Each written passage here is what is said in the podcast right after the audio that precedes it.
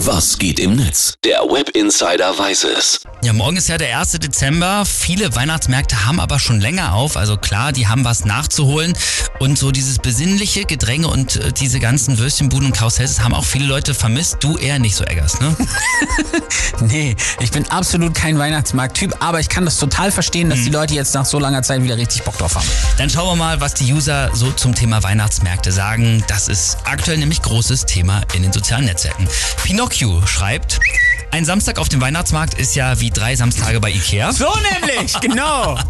Klut äh, hat getwittert, Leute, passt auf eure Sachen auf. Ich war nur ganz kurz auf dem Weihnachtsmarkt und habe schon sofort meinen Lebenswillen verloren.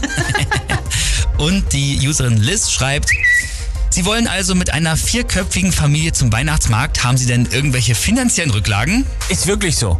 Ey, Weihnachtsmärkte waren ja noch nie wirklich günstig, aber jetzt kleines Pfännchen Pilze mit Knobi 8 Euro. Was soll da drin sein? Stück vom Heiligen Gral oder was? Boah. Dann äh, Kaffee Cup schreibt noch, Sie haben da eine Lücke im Lebenslauf. Ja, da habe ich auf dem Weihnachtsmarkt meine Glühweintasse zurückgegeben.